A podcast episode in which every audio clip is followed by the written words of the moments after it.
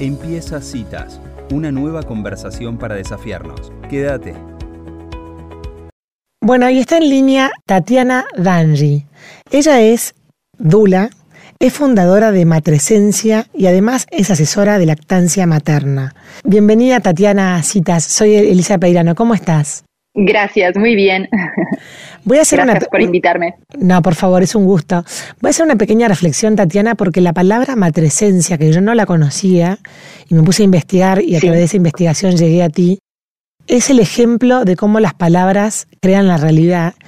Y me gustó mucho conocer una palabra nueva que hablaba de todo un mundo que no tenía mucho su lugar hasta que mujeres como vos y como otras tantas que hay en el mundo entero se ha empezado a preocupar por este universo que es el universo de la, del momento, de, digamos, del parto, del pre y posparto, ¿no? Momento perinatal, me imagino que será. Pero vamos a contarle a la gente qué es la matresencia para empezar a, iniciar esta conversación. Perfecto. Eh, es verdad, como, como decís exactamente, es poco conocido ese término todavía. Si bien se ha escuchado hablar poco de, de esta matresencia, eh, también seguramente muchas personas en realidad lo, han experimentado en carne propia. Entonces, para mí eh, está muy bien resumido en esa frase de eh, que solemos decir que cuando nace un bebé, nace también una madre. Pues la matresencia es, es realmente eso, es el proceso de convertirse en madre y eh, todas las enormes transformaciones y adaptaciones que implica eh, la maternidad en todos los ámbitos de la vida de la mujer y también en todas las, capas de su ser, en alguna medida.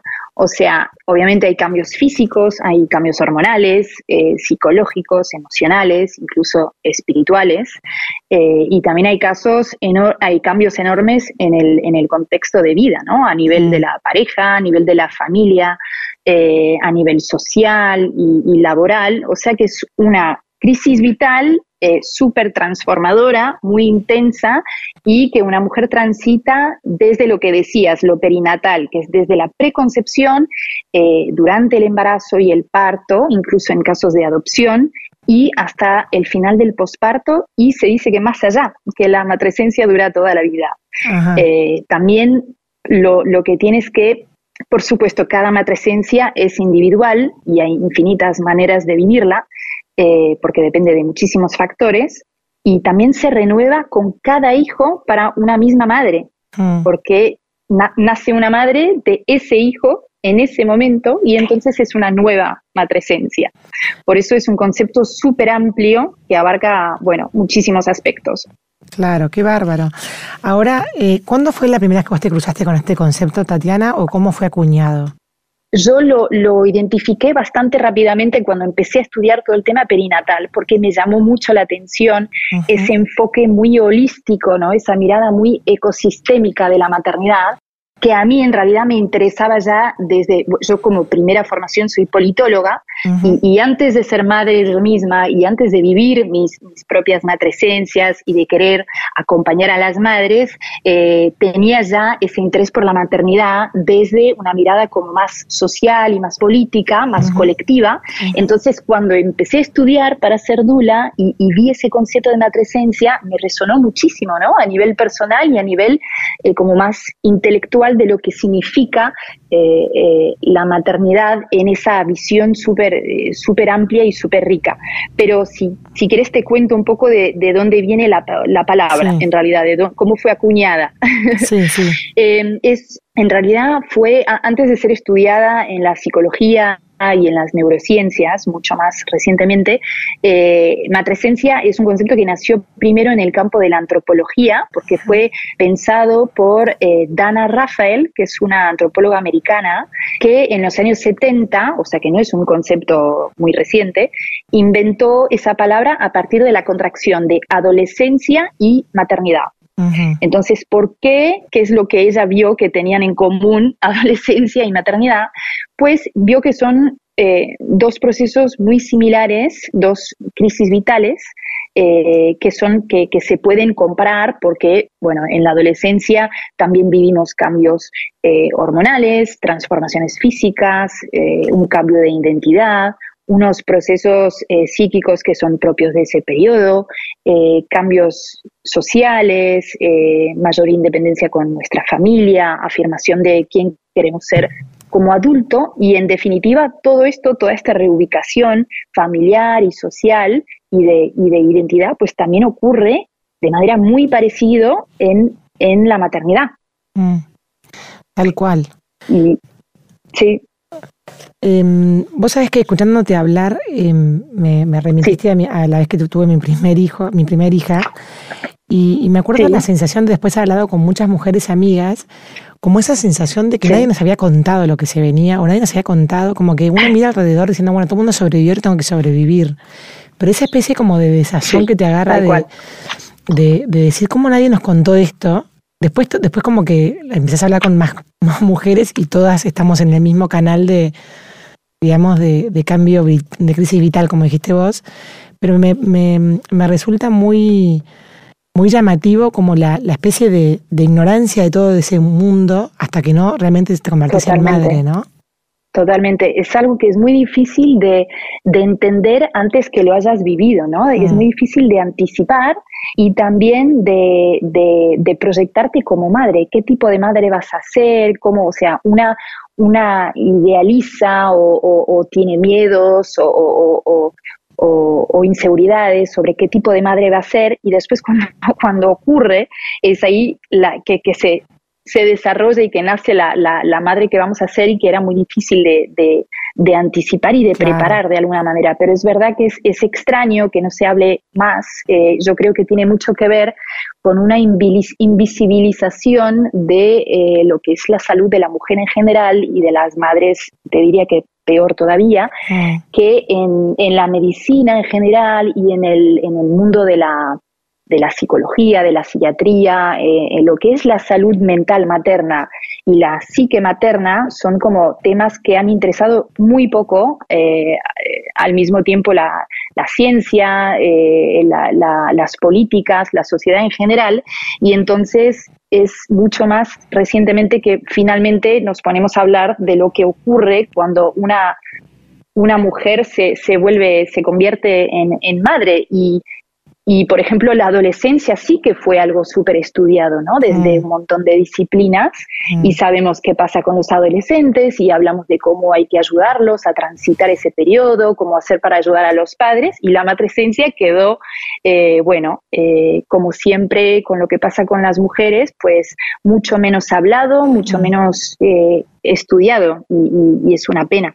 Claro, totalmente. Efectivamente. Yo tenía una amiga, una amiga santafesina que decía que, que ella se había dado cuenta cuando nació su primer hijo, que ella tenía como una especie como de manual escondido que se le iba actualizando a medida que el chico crecía. Y, y es tal cual, es como algo que se te activa dentro. Eh, yo leía tu, en tu página recién hablando sobre el tema del rol de las otras mujeres que acompañan a esa madre, ¿no? Qué importante es volver a, esa sabiduría ancestral de que los seres humanos han nacido siempre y que reside un poco en las otras mujeres también. Claro, claro, totalmente. Bueno, el, el, rol de las dulas es un poco venir a complementar, eh, a llenar ese vacío que, que, quedó por cómo evolucionó nuestra sociedad. Y es verdad que antes, ancestralmente, cuando una mujer estaba embarazada o cuando estaba pariendo, pues había una comunidad de mujeres alrededor de ella que, eh, además de la partera, por supuesto, que se ocupaba de, de, su, de su salud y de la salud del bebé, pues había un grupo de mujeres, las vecinas, las hermanas, las amigas, que se juntaban a sostener esa mujer emocionalmente. Y eso con la, con la medicalización y con la individualización de la, de la sociedad se ha perdido muchísimo, ¿no? Ese, mm. ese apoyo emocional y, y, necesitamos muchísimo de eso. Y me hace pensar lo que decías antes sobre que es difícil de anticipar la, la matresencia. Hay una frase que me encanta de, de, un libro que se llama El Meteorito, que es un libro ilustrado hermoso, que habla de la matresencia y del impacto que tiene. Y dice, yo sabía que iba a tener una hija, lo que no sabía era que esa hija iba a tener una madre. Y es un poco eso, ¿no? Cuando cambiamos la perspectiva, cambiamos el foco, de repente vemos, ¿no? Esa, esa incógnita, esa matresencia tan, tan importante y no nos lo planteamos necesariamente. Qué buena, qué buena está esa frase. Voy a ver si, si busco el libro. Tatiana, ¿y mm, ¿a, qué, ¿a qué te referís? O vamos a explicarle a la audiencia cuando vos hablas de, de medicalización del nacimiento. ¿Qué vendría a ser la medicalización del nacimiento?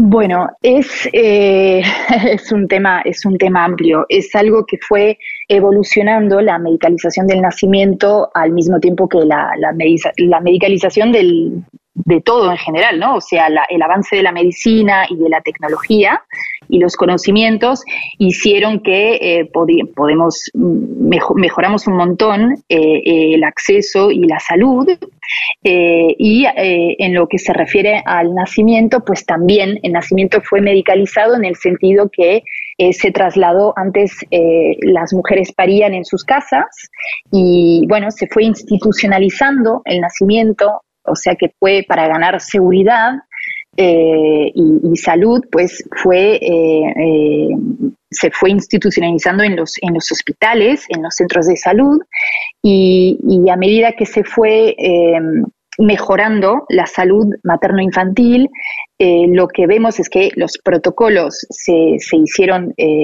nacieron con esa, con esa eh, expectativa de bajar muchísimo los, las tasas de mortalidad y lo logró, lo logró muy bien, esa es la parte súper positiva de la, de la medicalización del, parto, pero lo que hizo también fue perder un poquito eh, la fisiología del parto, ¿no? lo que es eh, la, capacidad intrínseca que tienen las mujeres, el cuerpo de la mujer en mm. parir mm.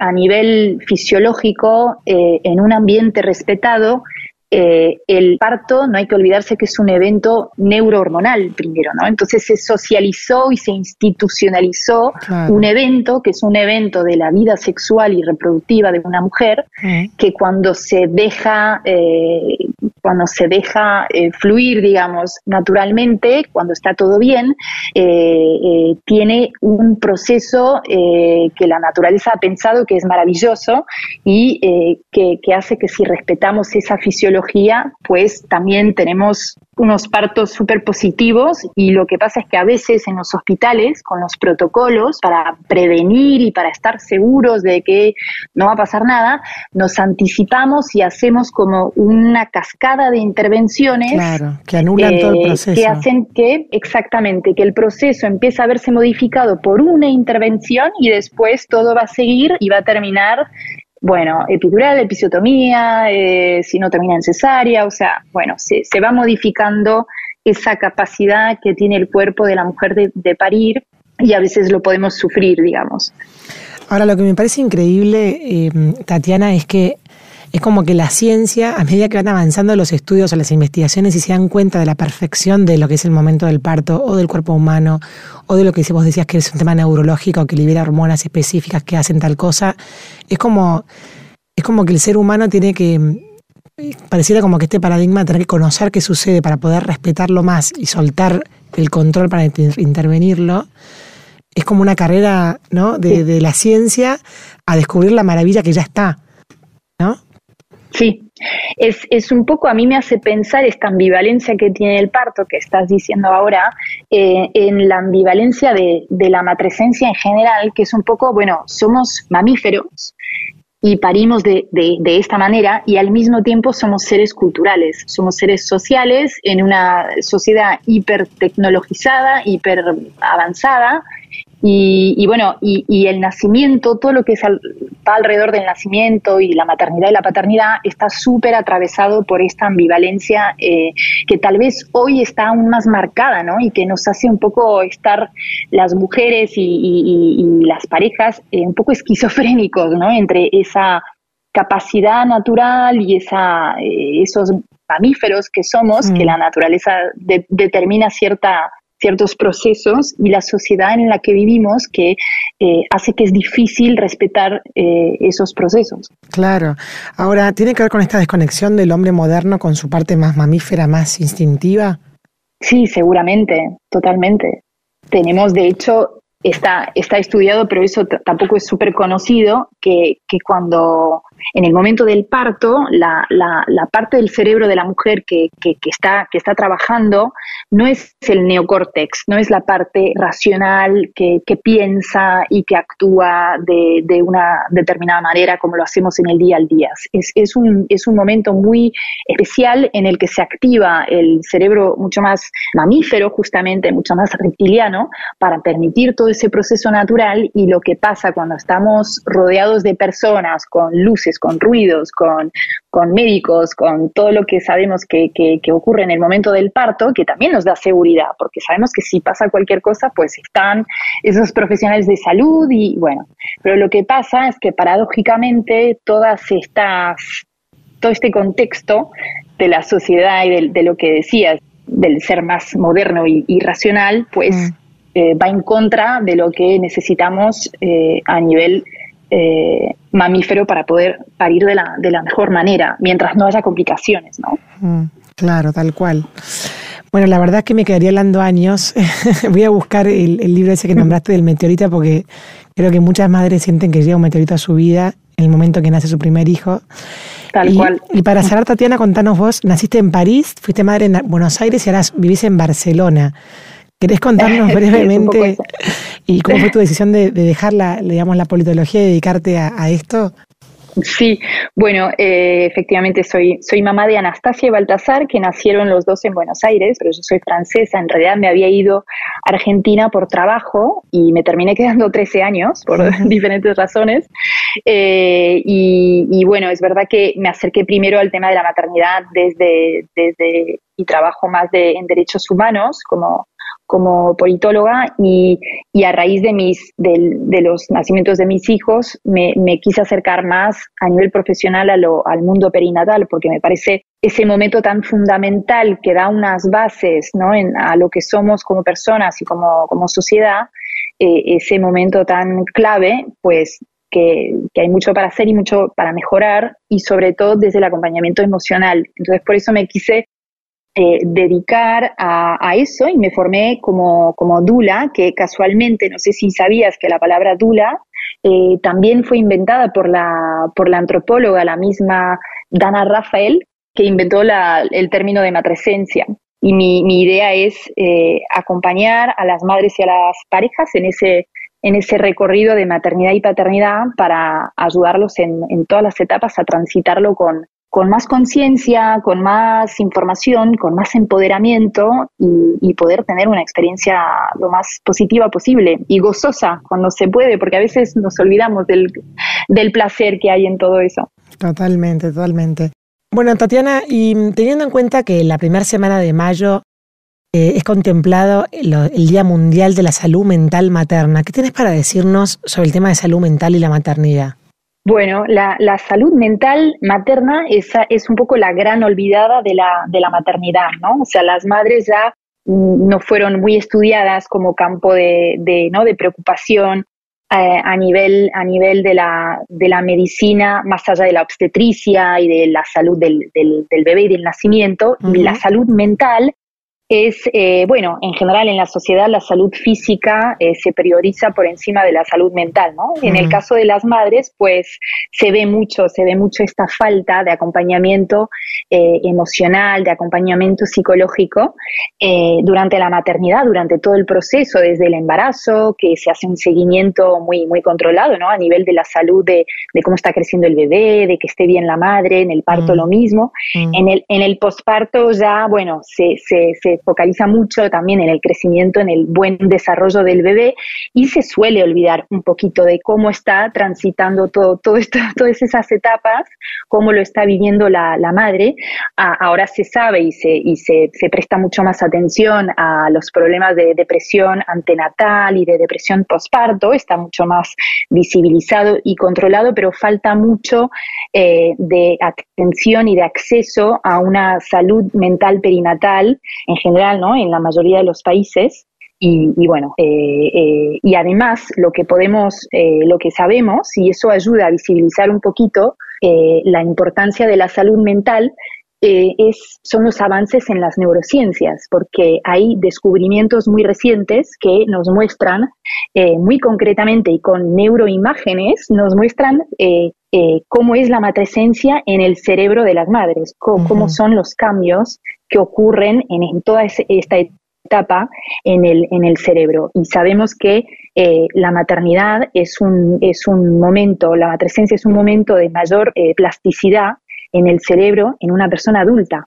Y eso no lo sabíamos antes. Pensábamos que en la edad adulta el cerebro cambiaba muy poquito y que los últimos cambios eran más anatómicos de la adolescencia.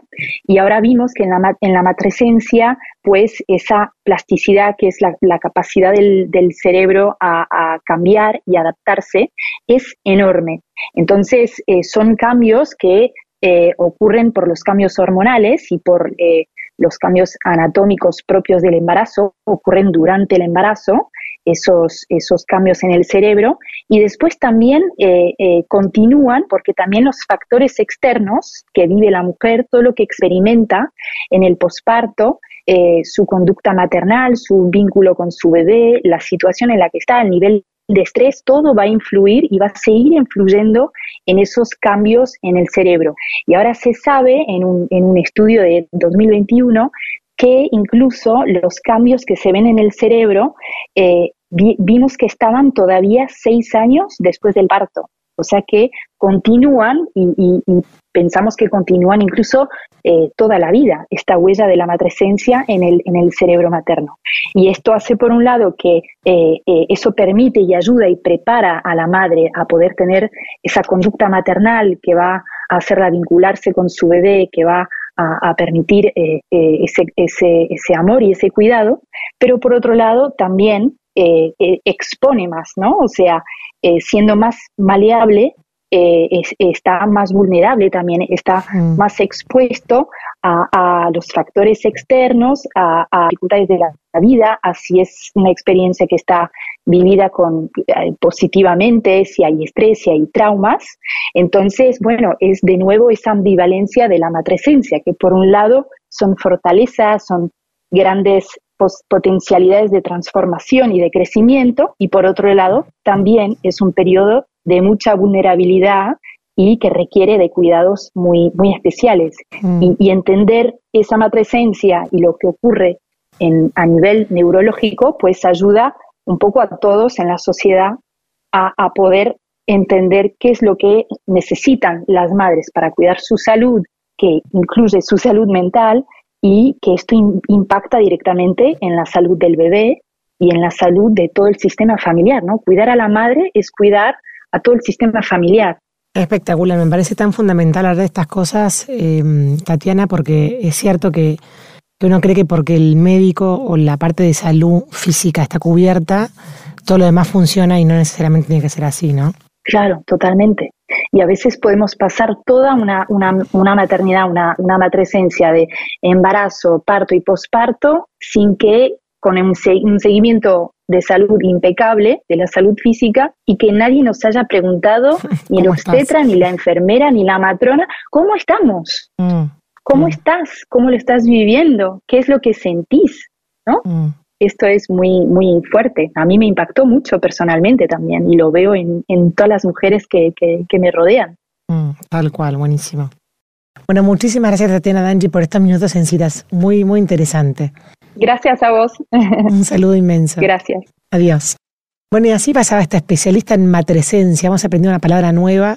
Tatiana Danji, que desde Barcelona nos contaba todo esto a lo que se dedica acompañando a las madres en todo el proceso perinatal. Si te gustó esta conversación, compartila.